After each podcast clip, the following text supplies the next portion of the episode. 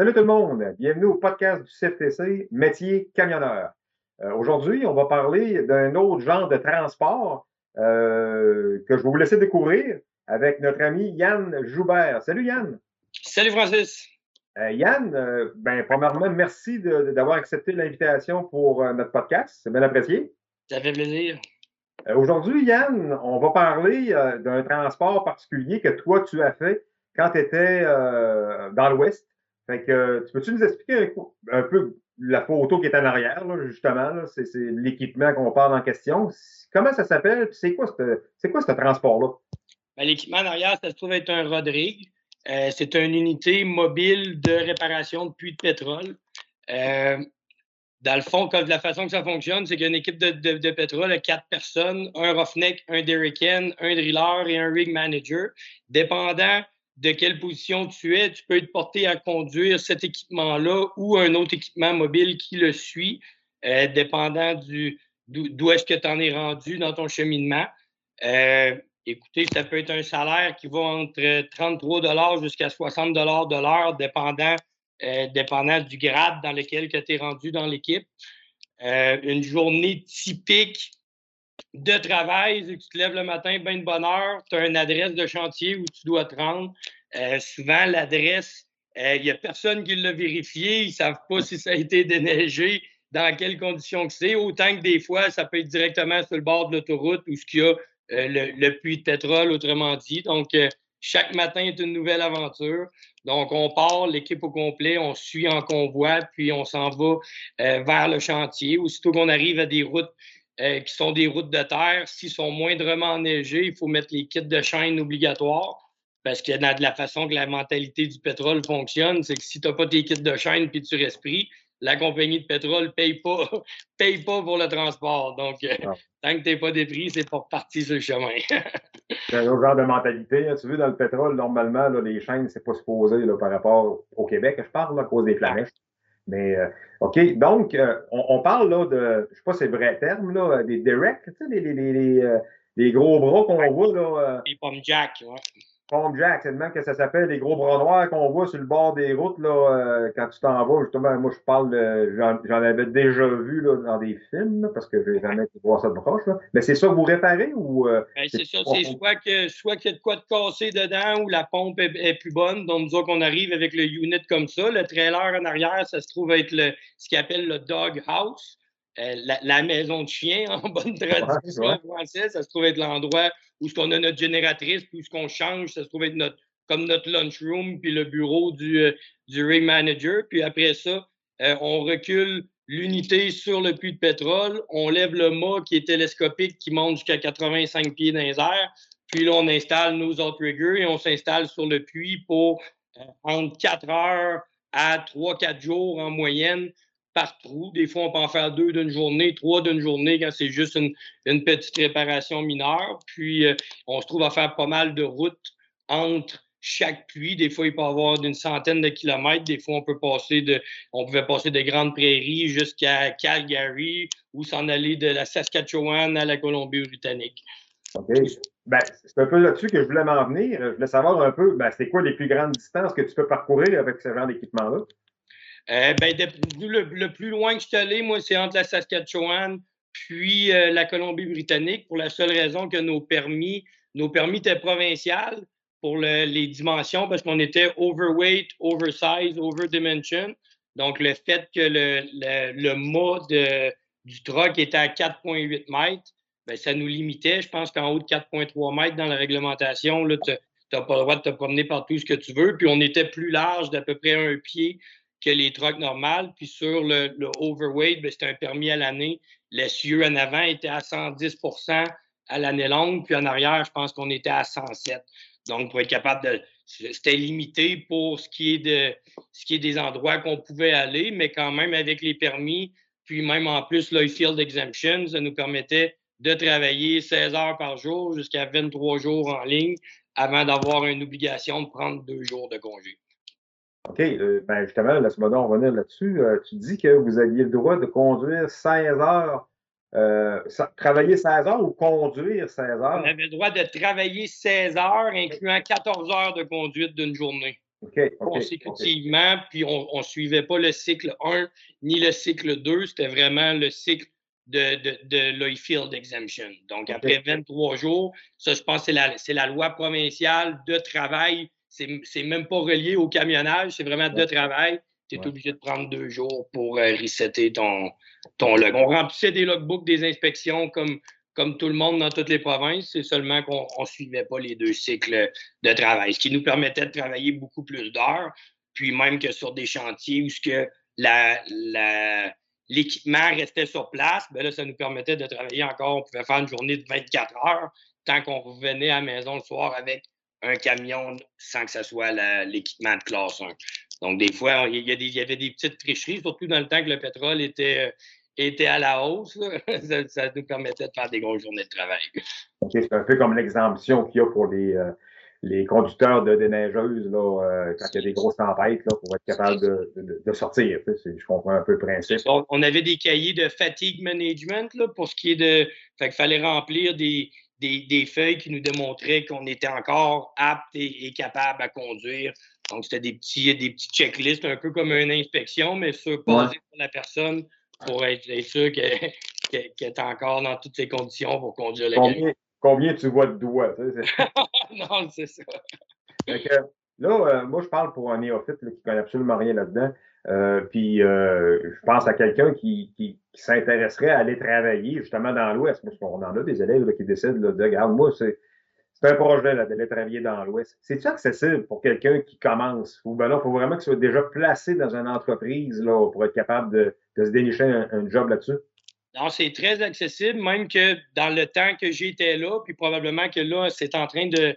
L'économie pétrolière est en train de repartir sur le, sur le droit chemin.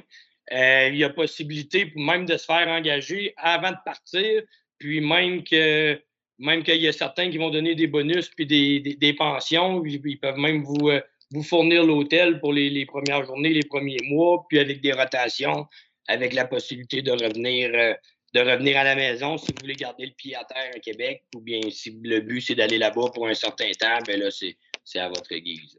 OK, toi, tu penses que ben, tu dis que c'est possible de quelqu'un qui, qui voyagerait, là, qui déciderait de prendre l'avion, d'aller travailler pendant deux, trois semaines, revenir une semaine, un peu comme dans le Grand Nord. Ouais. Il y, a, certaines compagnies qui offrent la rotation. C'est sûr que dépendant, dépendant de, de, l'économie puis de comment ça va là-bas, ben ça, ça, change très rapidement. il y a des compagnies qui enlèvent le programme, ils le remettent. Mais là, je sais que le, le pétrole est, en train de revenir sur le bon pied, malgré tout ce qui s'en vient avec les autos électriques et tout ça. Mais là, on ne changera pas de sujet. bon, ben ça, Écoute, les bateaux, les avions, je ne suis pas sûr qu'ils vont devenir électriques avant un bout. Là, fait que d'après moi, le pétrole va rester euh, un certain temps. Ouais, c'est ça. Fait qu'une ligne électrique, l'extension a besoin d'être longue.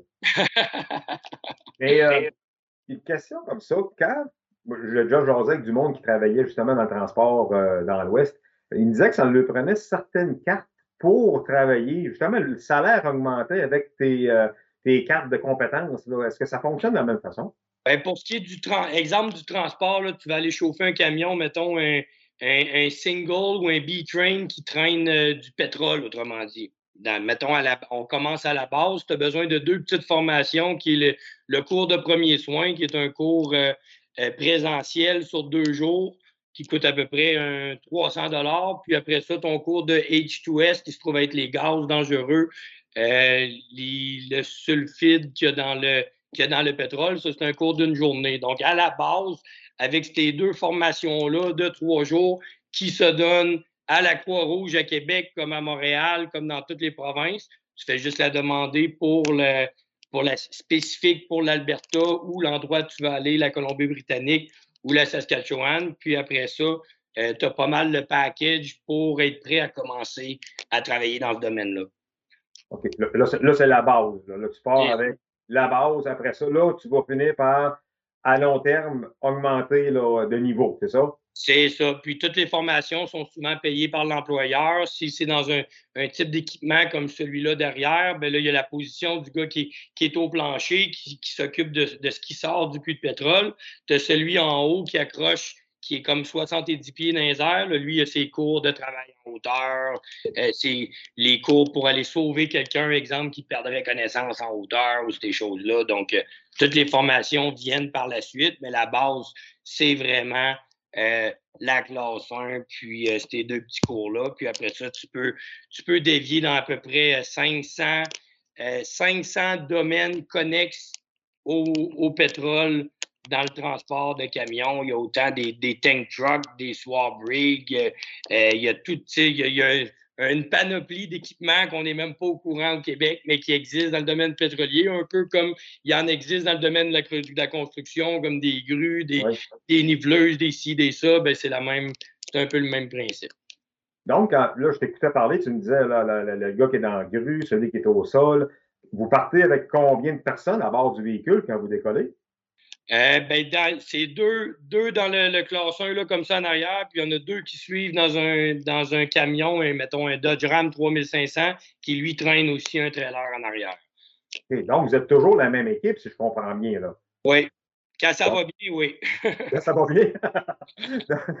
c'est sûr, quand l'équipe est fonctionnelle puis que tout le monde s'entend, ça doit être merveilleux. Oui, non, c'est ça. Tu, ben, tu te fais des, des, bonnes connaissances, puis souvent, ben là, tu perds un membre de l'équipe parce que là, lui, il monte de niveau.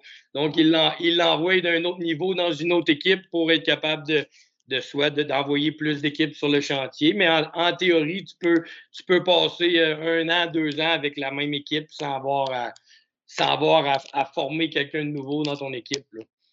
Tantôt, tu disais qu'on pouvait démarrer avec un, salaire de 33 pièces C'est bien ça que tu disais?